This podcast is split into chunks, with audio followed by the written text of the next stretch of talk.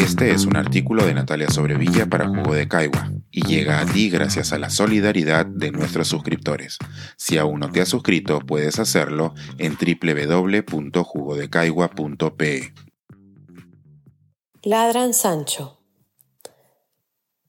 Una frase que nunca aparece en el Quijote. La verdad de las mentiras en la adaptación de Un Mundo para Julius. Esta semana fui parte del titular de un artículo de Aldo Mariatei en Perú 21, a propósito de mi rol como productora de la película Un Mundo para Julius 2021 de Rosana Díaz Costa. Y además me enteré de que nos dedicó un programa completo en Willax TV. En su artículo, Mariatei anota, lo curioso es que Díaz Costa tuvo la ayuda de la historiadora Natalia Sobrevilla, que debió aportar rigor por su profesión.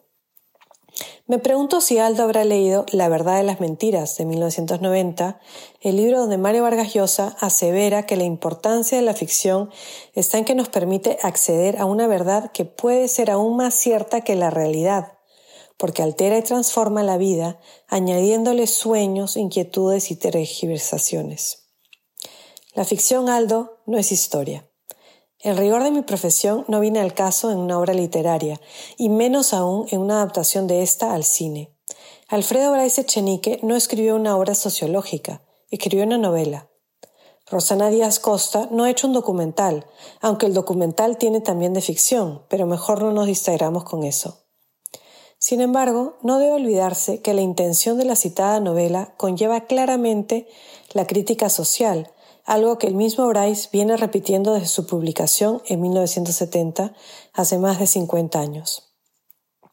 A Mariette le irritó, y cito, cómo se había acomodado una novela entrañable para politizarla y alimentar odios y resentimientos. Cierro comillas. Parece que la relectura que dijo haber hecho no le ha servido de mucho, porque el libro no es una evocación de lo hermosa que era la vida de la clase alta limeña en la década del 50, es una novela de aprendizaje en la que un niño de una familia acomodada, que vive muy solo y muy aislado, se va dando cuenta poco a poco de lo injusto que es el mundo en el que vive.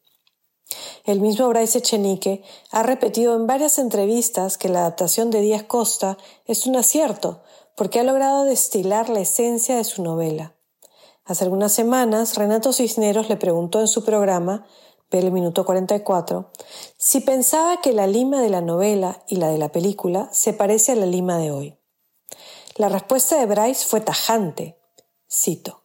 Las clases altas siguen siendo iguales, alejadas de la realidad, crean una realidad sui generis, una realidad de ellos, y todo esto se repite igual que en aquellos tiempos, y la insensibilidad social también es la misma.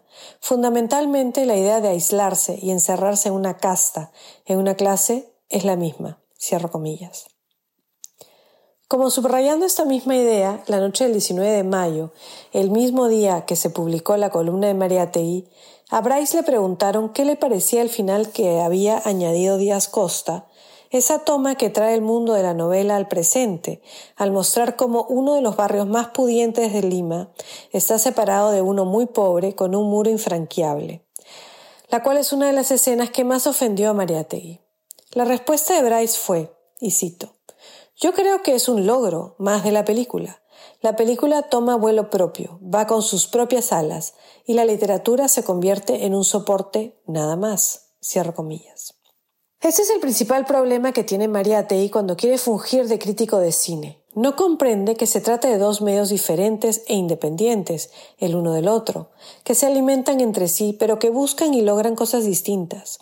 Curiosamente, y por ello mismo, a causa de su artículo, me empezaron a llegar una infinidad de mensajes, con ejemplos de escenas memorables del cine que no aparecen en las novelas en las que se basan. Lampedusa no escribió en El gato pardo, si queremos que todo siga como está, necesitamos que todo cambie, que es lo que le dice Tancredo a su tío en la película de Visconti. La idea estaba ahí en la novela de 1958, pero la versión cinematográfica utiliza otros fraseos para transmitir lo mismo.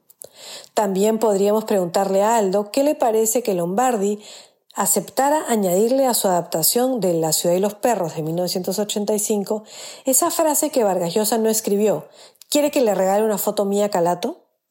¿O qué opina de que la frase elemental, mi querido Watson, sea tan popular debido a una adaptación cinematográfica de 1939, a pesar de que Conan Doyle nunca la escribió?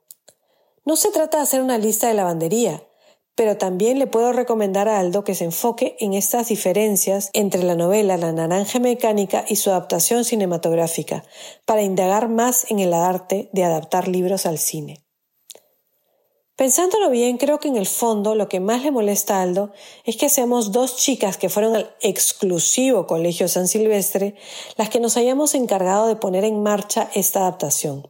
Le recomendaría finalmente el libro de Grompone, Reate y Rentería, de qué colegio eres, la reproducción de la clase alta en el Perú, para empezar a procesar este afán que se tiene en los estratos acomodados por considerar algo así como traidores de clase a los integrantes de esos entornos que se atreven a señalar las taras que los rodean.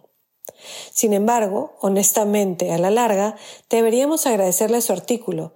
Nos ha brindado la oportunidad de recordar que la película ha vuelto cartelera y que se puede ver en el Centro Cultural de la Universidad Católica, el alma mater donde nos formamos Rosana, Aldo y yo.